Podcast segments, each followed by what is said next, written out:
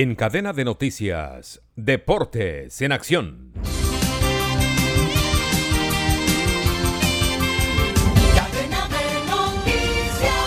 Bienvenidos a la información deportiva con Gustavo Salve Martínez.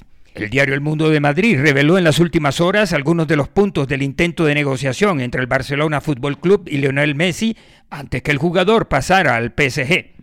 La información está basada en un diálogo vía WhatsApp entre Alfonso Nebot, director de la empresa que administraba la fortuna del jugador argentino, con Jorge Messi, su padre.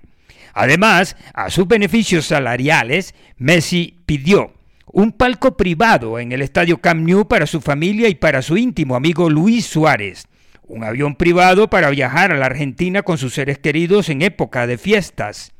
Adicionalmente exigió 10 millones de euros solo por firmar su renovación.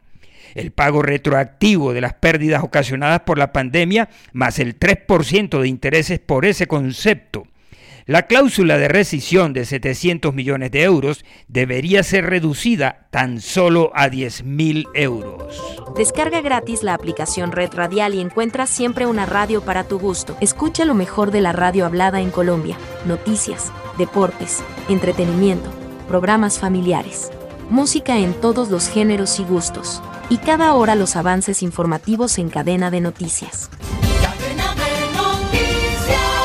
Descarga ya la aplicación de la red radial disponible en Google Play Store y lleva la mejor radio en tu celular.